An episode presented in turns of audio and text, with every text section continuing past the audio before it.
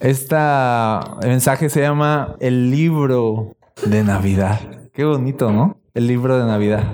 Y vamos a estar en Lucas. ¿Qué vamos a hacer hoy? Simplemente vamos a ver la historia de Navidad como si fuera un libro, capítulo tras capítulo. Hoy nada más vamos a ver tres capítulos de este libro y vamos a ver qué nos puede ir enseñando esta historia.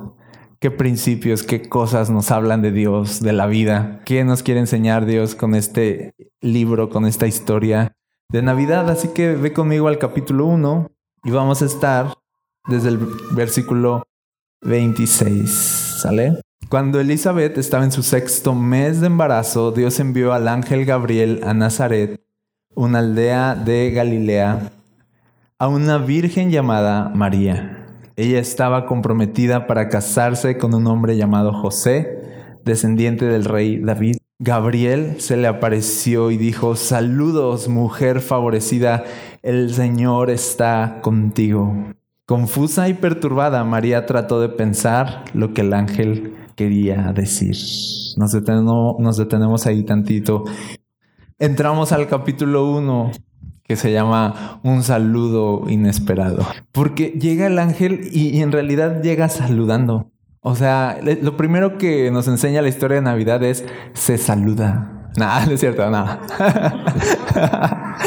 Pero sí, ¿no? Se saluda, hermanos. O sea, luego llegamos a la iglesia y no saludamos, ¿sí o no? Pero eso no, eso es nada más de pilón. Pero, ¿cómo la saluda? O sea, el saludo en sí conlleva algo que dice aquí que perturbó a María. Porque le dice, hola, mujer favorecida. El Señor está contigo. Y María, en vez de decir así de, eh, dice que se puso bien llena, confusa, perturbada, así de, ¿qué onda? Porque sabes qué? de pronto así, simplemente de pronto recibir tanta gracia no es fácil. No es fácil recibir gracia. Yo creo, yo, yo conozco más o menos el medio cristiano, ¿no? Y ya sé cómo somos. No, no nos es fácil recibir gracia. No nos es fácil, nos perturba un poco, nos saca de onda. Sí, y, y a María la sacó de onda así de. Sobre todo, ¿sabes por qué nos saca de onda? Porque sabemos qué clase de personas somos. Por eso nos saca de onda. Sabemos muy bien quiénes somos y nos perturba así de, este Gabriel no tiene idea de quién soy y por qué me dice mujer favorecida. No, o sea, de, tú sientes así como de, o sea, de, le digo, o sea, le digo que se está equivocando. Eh, ¿Acaso no sabe quién soy? ¿Acaso no sabe lo X que soy? Como para que me diga de que soy una mujer favorecida y que dice que el Señor está conmigo. O sea, yo soy de eso. Yo soy María ahí.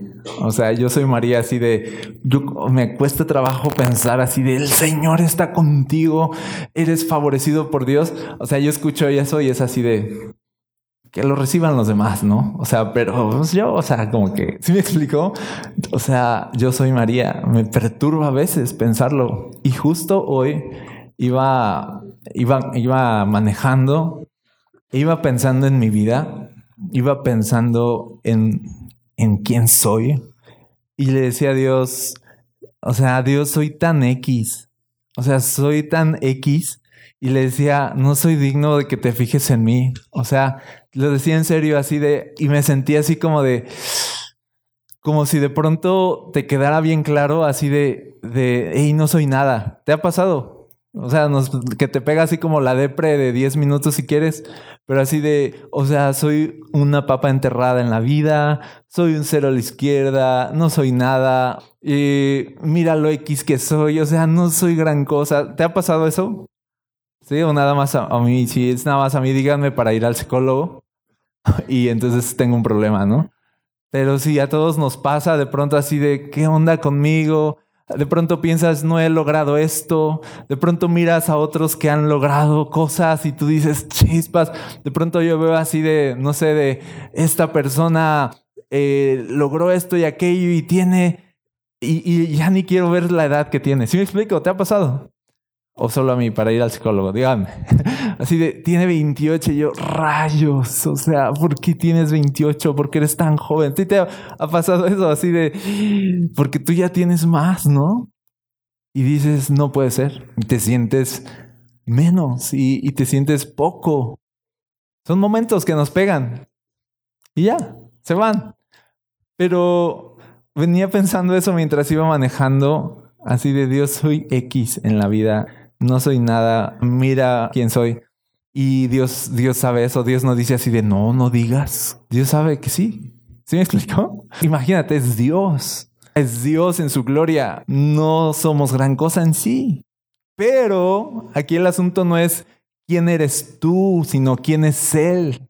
Porque aquí el asunto de María no es María, eres una gran mujer, sino le dice María, el favor del Señor está contigo. ¿Sí? No es María, eres la onda, sino es María, Dios es la onda contigo. ¿Sí me explico? No es quién eres tú, sino quién es Dios sobre ti. Eso es el asunto siempre en la vida cristiana. No quiénes somos nosotros, sino lo bueno que es Dios con nosotros y de eso se trata todo. Entonces yo venía ahí debrayando y yo, la verdad, creo que Dios habló a mi corazón, así me interrumpió en mis debraye. Y, y, y hoy particularmente algo empezó a sembrarse en mi corazón de, creo que Dios habló a mi vida y me dijo así de, ¿no te ha quedado claro que yo estoy contigo? ¿No te he demostrado ya que mi favor está contigo? Así como de, ya cállate. O sea, así me explicó? Ya párale a tu depre. Yo estoy contigo y voy a estar contigo. Pase lo que pase, yo voy a estar contigo. ¿No te ha quedado claro? Y yo me quedé así de, pues sí es verdad.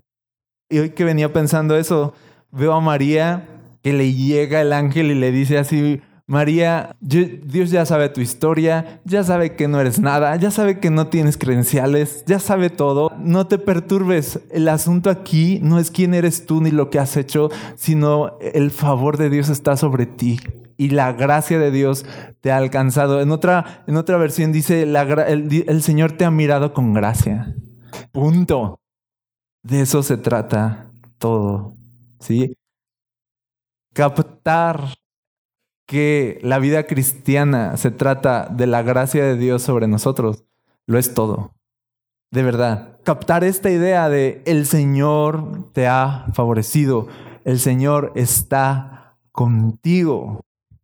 Captar esa idea, que nos pese esa idea, de verdad va a definir todo en nuestra vida cristiana, porque entonces pase lo que pase, tú sabes que el favor del Señor está contigo y que no está condicionado a quién eres tú, sino a quién es Él. Y Él no cambia. Captar eso es muy importante. Te lo voy a decir así, el favor del Señor, la gracia del Señor no es directamente proporcional a la persona que eres. El favor y la gracia de Dios no se manejan con un termómetro que sube y baja de acuerdo a tu desempeño Simplemente el favor del Señor está sobre ti y punto. ¿Sí? Entonces quiero decírtelo, si tú crees en Jesús, el favor del Señor está sobre ti. ¿Sí? Yo te lo estoy diciendo a ti, tú díselo a tu corazón, díselo a tu mente, grábatelo, el favor del Señor está sobre ti. En el ministerio, por ejemplo, yo veo de que el favor del Señor está sobre nosotros y por eso hacemos cosas buenas. ¿Sí? ¿Por qué? Porque el favor del Señor está sobre nosotros. Fíjense, primero es el favor del Señor y luego el desempeño. Y luego el desempeño. Primero Dios es bueno contigo y luego esa bondad se nota en uno. Primero es el favor. A veces pensamos de, no, pues Dios te bendice mucho porque mira tú todo lo que haces para servirlo y eres esta persona y así de, y, y por eso entonces, ¿no? O sea, no, no, es al revés. Como el favor del Señor está sobre nosotros, entonces somos estas personas. Como el favor del Señor está sobre nosotros, entonces tenemos este desempeño o nos suceden estas cosas. ¿Por qué? Porque el favor del Señor y la gracia de Dios está sobre nosotros. Y punto. Sí. Y entonces le dice el ángel a esta María perturbada, verso 30, dice, no tengas miedo, María, le dijo el ángel, porque has hallado el favor de Dios. O sea, ya le dijo, hola, mujer favorecida, el Señor está contigo. Y ella toda de miedo, así de, no tengas miedo porque si eres una gran mujer. Repítelo conmigo, soy una gran mujer. O sea, ¿verdad que no le dijo eso? O sea, le dice, no tengas miedo porque la verdad es que sí te sacaste un 10 y Dios viene a premiarte. O sea, No, le dice, no, no tengas miedo, no tengas miedo, tranquila. Y le vuelve a repetir lo mismo, porque has hallado el favor de Dios. Dice en otra versión, Dios te ha concedido su gracia. Qué maravilla es esto. Ahorita mismo el Señor nos dice, no temas, porque yo te veo con gracia. No temas, porque mi gracia está sobre ti. Y para María era literal, porque fíjense a qué se refería el ángel. Nada más y nada menos, le dice, verso 31, concebirás y darás a luz un hijo y le pondrás por nombre Jesús. Él será muy grande y lo llamarán Hijo del Altísimo. El Señor Dios le dará el trono de su antepasado David y reinará sobre Israel para siempre. Su reino no tendrá fin. Es un gran, gran suceso que le va a pasar a María y entonces sí, el, el favor del Señor está sobre ella. Para María era literal y corporalmente que Jesús iba a nacer en ella. Para nosotros la gracia de Dios se manifiesta en que Jesús ha nacido también en nuestro corazón, ¿no es cierto? Sea que Jesús ha venido, dice la Biblia, a ser morada en nosotros. O sea, si, si el ángel está diciendo, la gracia de Dios te ha sido concedida porque tú vas a tener a Jesús adentro de ti. ¿Sí me explicó? Tú vas a, va a estar en tu vientre. Ahora imagínense a la iglesia que, dice la Biblia que nos ha sido concedida la gracia de Dios porque Jesús, ese Jesús que va a reinar para siempre, va a ser morada dentro de nosotros. Eso, no, eso es gracia, ¿sí o no? Eso es demasiado. Eso es tan abrumador como lo que le pasó a María. Y pensamos de, María, qué afortunada eres. Y así de, hey, tú también, yo también soy afortunado porque el rey del universo, que, cuyo reino no va a tener fin, dice la Biblia que habita dentro de nosotros. Y entonces yo puedo estar seguro que me ha sido concedida la gracia de Dios y que he hallado el favor de Dios porque Jesús está en mí. Literalmente Jesús está en nosotros y la gracia de Dios entonces está sobre nosotros.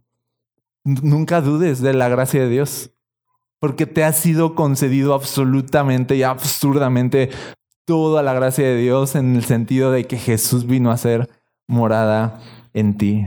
¿Sale? Y luego viene una pregunta muy honesta de María, verso 34. Pero ¿cómo podrá suceder esto? Le preguntó María al ángel, soy virgen. El ángel le contestó, el Espíritu Santo vendrá sobre ti y el poder del Altísimo te cubrirá con su sombra. Por lo tanto, el bebé que nacerá será santo y será llamado Hijo de Dios.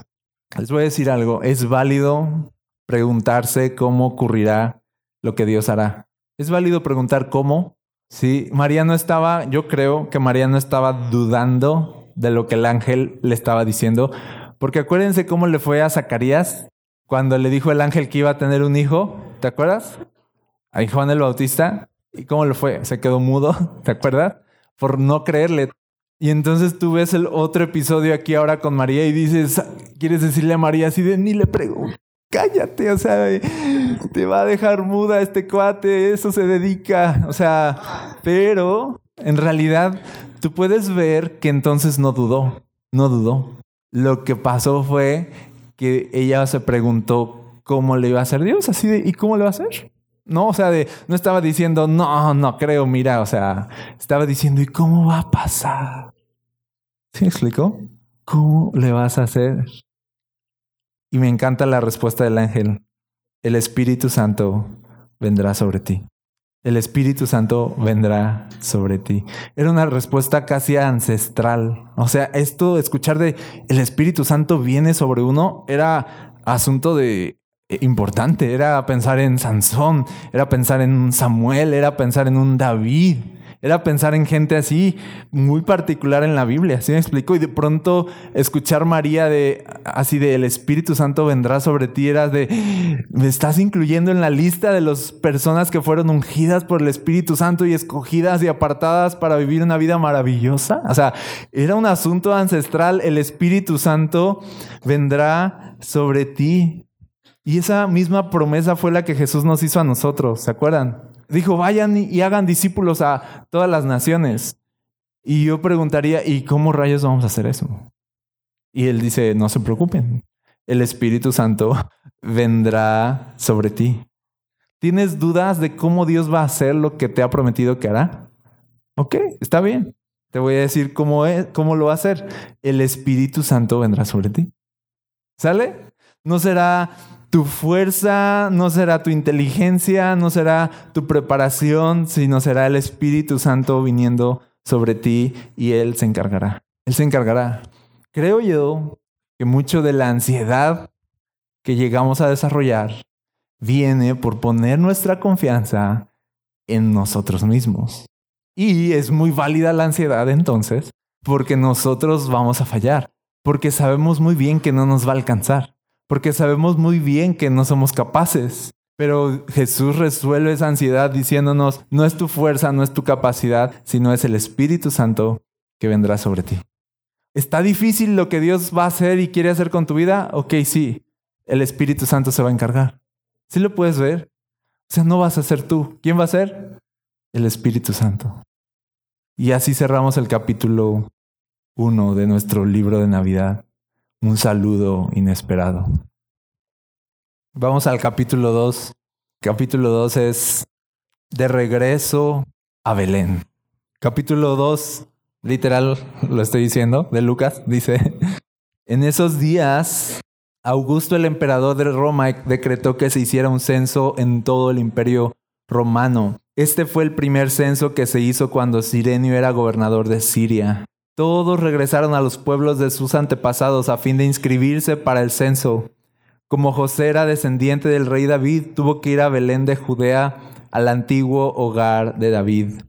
Viajó hacia allí desde la aldea de Nazaret de Galilea. Llevó consigo a María, su prometida, cuyo embarazo ya estaba avanzado. Mientras estaban allí llegó el momento para que naciera el bebé. María dio a luz a su primer hijo, un varón. Lo envolvió en tiras de tela y lo acostó en un pesebre, porque no había alojamiento disponible para ellos. De regreso a Belén. Piensa esto, que María dice que estaba a punto ya de dar a luz y de pronto sale este dicto de que todos tienen que regresar a su tierra natal para hacer este censo. Y de la verdad es que uno pensaría de esto, o sea, llega en el momento más difícil, llega en el momento hacer un viaje así, en un momento así, es como algo que, que piensas que se sale de control, que se sale del rumbo. Pero esto es algo que aprendemos con esta historia de María y José regresando a Belén, que cuando el favor de Dios está con nosotros, porque recuerdas que el ángel le dijo, el favor de Dios está contigo, María. Él le dijo eso, ¿no? Entonces cuando el favor de Dios está sobre nosotros, todas las circunstancias nos llevarán al propósito que Él tiene para nosotros. Todas. No importa si son circunstancias difíciles, esas circunstancias te van a llevar al propósito que Dios tiene para ti aún las circunstancias que parecen salirse del camino. Cuando el favor de Dios está sobre ti, lo que quiero decir es de que te puede pasar lo que sea. ¿Sí me explico? De que puede salir algo como un censo de pronto. Cuando el favor de Dios está sobre ti, todas las circunstancias te van a llevar al propósito que Él tiene. ¿No es así la historia de José, por ejemplo? O sea, que tú ves que parece tragedia. La historia de José es una tragedia tras otra, a ojos humanos. Pero el favor de Dios estaba sobre José, ¿sí o no? Entonces, o sea, él convertía todas las tragedias en propósito. Cuando el favor de Dios está sobre ti, todas las circunstancias te llevan a tu propósito, aún las malas, aún las feas, aún las dolorosas, porque eso es el favor de Dios. O sea, agárrense, yo traigo el favor de Dios y este, este raspón que traigo es, me lleva al propósito, ¿sí? No me tumba, esta caída no me saca de rumbo, me lleva al propósito. Esta circunstancia o esta enfermedad no me tumba, me lleva al propósito. ¿Por qué? ¿Y por qué? O sea, ¿por qué sigues de pie? ¿Y por qué? Ah, porque el favor de Dios está sobre mí. Cuando el favor de Dios está sobre ti, que te manden a Belén a punto de parir. ¿Sí me explico? Porque eso te lleva al propósito. ¿Por qué era el propósito? Porque el Mesías debía nacer en Belén. Tenía que nacer en Belén. Entonces Dios orquestó todo así, usó este censo para que el Mesías naciera en Belén. Ahora les voy a decir algo, estamos acostumbrados a pensar que si nada se sale de lo habitual, entonces todo va bien. Pensamos de si todo es así como que parejito, todo, todo va aquí tranquilo, entonces todo está bien. Estamos acostumbrados a pensar eso, pero de acuerdo a la Biblia, a menudo lo que se sale de lo habitual es el verdadero propósito. Lo voy a repetir. Lo que se sale de lo habitual es el verdadero propósito. ¿Sale? Jesús tenía que nacer en Belén y lo que parecía un desvío del camino en realidad se convirtió en el rumbo correcto. Y, para ojos humanos puede parecer así de, ups, esto está saliendo mal. ¿Segura, María, que se te apareció un ángel? ¿Estás segura? No estás. ¿Cuántas te tomaste ya? Dime. Tú dices, oye, esto está saliendo mal. Pero cuando el favor de Dios está sobre nosotros, todas las circunstancias nos llevan al propósito. Todas. Ahora, si algo no sale bien en tu vida, no digas, ay, no es de Dios entonces. No funciona así. ¿Ok? A veces eso que no está saliendo bien, ese es el propósito de Dios. Justo eso es lo que Dios quería. Porque no hay circunstancia en la vida de un hijo de Dios que lo saque del rumbo del propósito de Dios. No hay.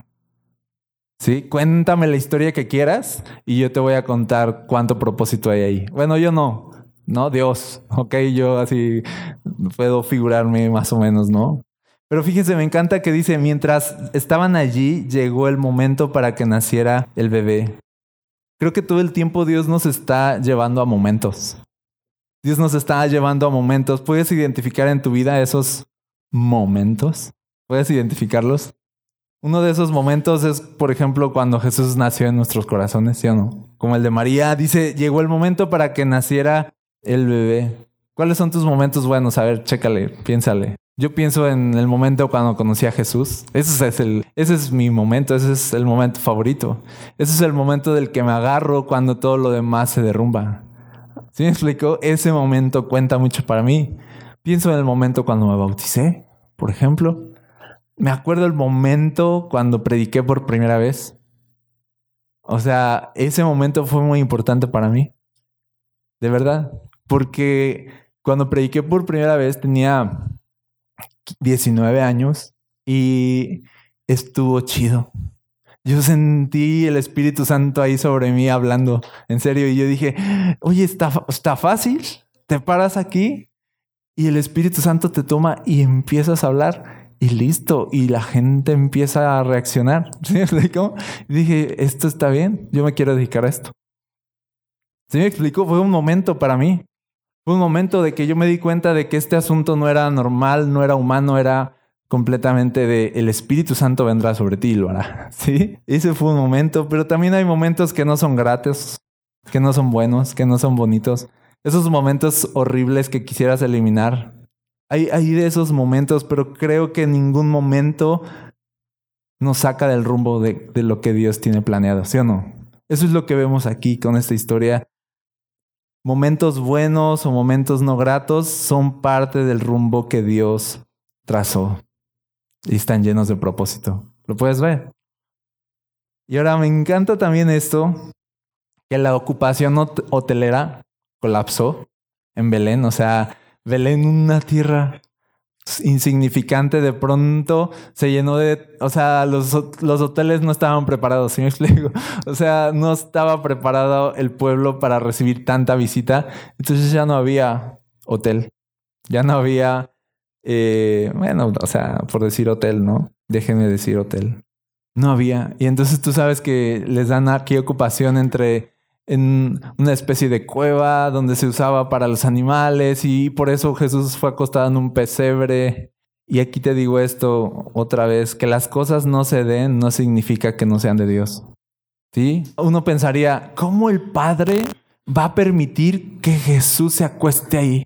Uno diría eso. Yo, yo pienso en cristianos que dirían así de, Dios jamás, libre, libre Dios de que uno de sus hijos, ¿no? Una vez me dijeron a mí que andes en este carro, ¿no? O sea, eres un hijo de Dios, ¿cómo vas a traer este carro? Y así de, oye, me mueve, o sea, ¿cómo Jesús se va a acostar en un pesebre? Pero te voy a decir algo, si Jesús se acostó en un pesebre porque esa era la voluntad de Dios, no podemos esperar que todo será increíble para la vida, en, la vida para nosotros. Sí, o sea, piensa esto la próxima vez que algo no se dé, piensa, Jesús se acostó en un pesebre. y esa fue la voluntad de Dios. Así que yo, o sea, de buena gana voy a vivir esto aunque no me guste, ¿sí? Porque Jesús, el Hijo de Dios, se acostó en un pesebre. ¿Qué podemos esperar? Pero hay, algo que me gusta mucho de esta historia, de este capítulo 2, y es que María se adaptó a las circunstancias. Me encanta que acostó al niño en un pesebre, porque era lo que había. No era como de pesebres, ¿no? Úsese para este, alimentar a los animales o para acostar bebés, ¿no? Usted, o sea, no, no era como de, de, que la gente pensara así de, ah, en, los pesebres, este, ya cuando no lo ocupes, préstamelo para mi niño, ¿no? Que nació. O sea, no, no era algo que, se ocupara para eso y María improvisó. María se adaptó a las circunstancias, se adaptó a las circunstancias. A menudo pedimos que las circunstancias se acomoden para nosotros, ¿sí o no? Es más, somos bien berrinchudos y todo el tiempo estamos pidiéndole a Dios que las circunstancias se acomoden a nosotros. Pero la gente de Dios es la que se acomoda a las circunstancias. ¿Sí? La gente de Dios se acomoda a las circunstancias. La gente de Dios no pide comodidades. La gente de Dios no pide de, bueno, sí, pero quiero estas amenidades, así de, no, la gente de Dios se adapta a las circunstancias. No pide que las circunstancias se adapten a ellos. Y María se adaptó a las circunstancias. ¿Sabes cómo se llama eso? Improvisar. Improvisar. Improvisar lo busqué en el diccionario y dice hacer algo sin tenerlo previsto. Ey, no está mal improvisar. ¿Sí? No es pecado improvisar no te sientas mal así de, de ay, improvisar, ¿no?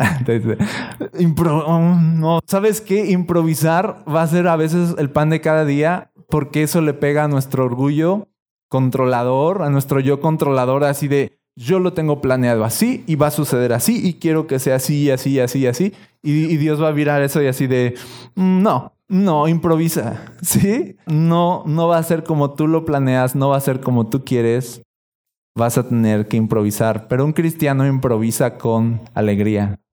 Yo imagino a María de las cosas, no sé, yo no soy mujer, pero ustedes díganme, tener a un hijo en esas condiciones, viajar cuántos kilómetros, no en ADO, ¿sí me explico? Y luego los dolores de parto y luego no hay hotel. Yo me imagino una, una mujer así normal se traería al pobre de José así de, te dije, te dije que previeras, ¿por qué no hiciste reservación?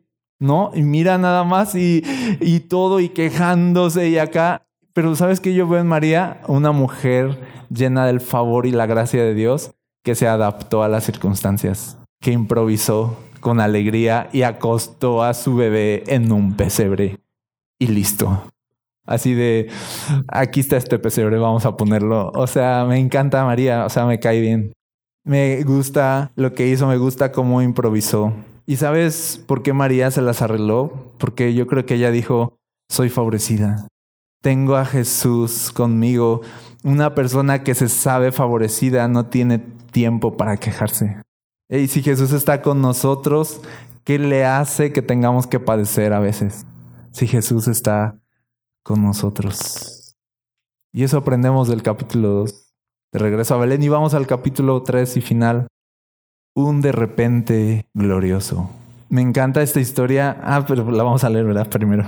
Es el, verso 8, dice, esa noche había unos pastores en los campos cercanos que estaban cuidando sus rebaños de ovejas. De repente apareció entre ellos un ángel del Señor y el resplandor de la gloria del Señor los rodeó. Los pastores estaban aterrados, pero el ángel los tranquilizó. No tengan miedo, dijo, les traigo buenas noticias que darán gran alegría a toda la gente. El Salvador, sí, el Mesías, el Señor, ha nacido hoy en Belén, la ciudad de David, y lo reconocerán por la siguiente señal. Chéquense la señal, ¿eh? No dijo así, he aquí verán al niño con una aureola sobre su cabecita y una luz resplandeciendo eh, alrededor de él como normalmente se ve en los nacimientos, ¿no?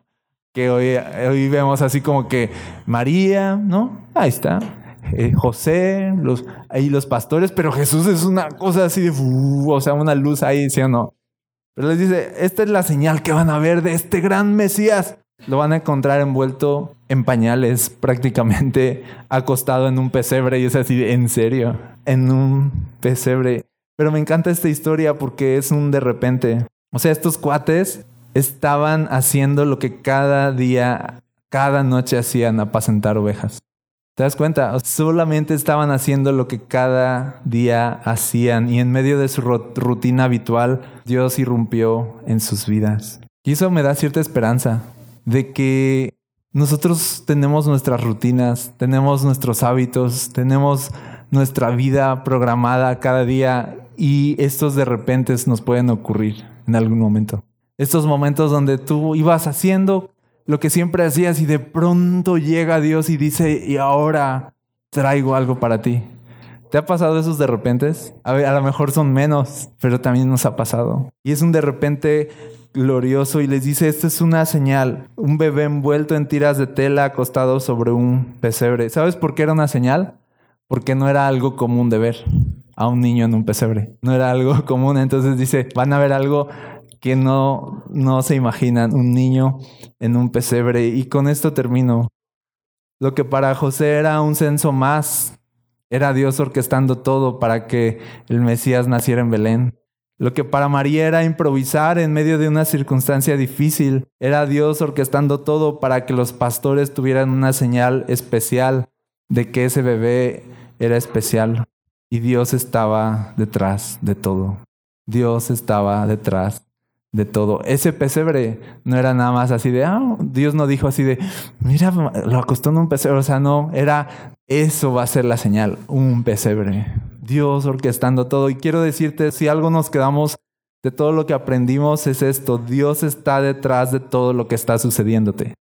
Su favor continúa sobre ti y entonces algo que vimos aquí una y otra vez es no tengan miedo. No tengas miedo de que las cosas ya se salieron. No tengas miedo de que lo que tenías planeado ya no se hizo. No tengas miedo de que todo se salió de lo, de lo que tenías previsto. No tengas miedo de que las cosas no estén saliendo como las esperabas. Todo lo que te está sucediendo, no importa, el favor del Señor está sobre ti, la gracia de Dios está sobre ti y una y otra vez la Biblia te va a decir, no temas. Dios está detrás de todo. Entonces en la Navidad recordamos que Dios tiene control sobre cada detalle de nuestra vida y que su favor está sobre nosotros aun cuando las circunstancias sean adversas. ¿Sí lo crees? Muy bien. Cerramos el libro de Navidad. Y oramos. ¿Qué les parece?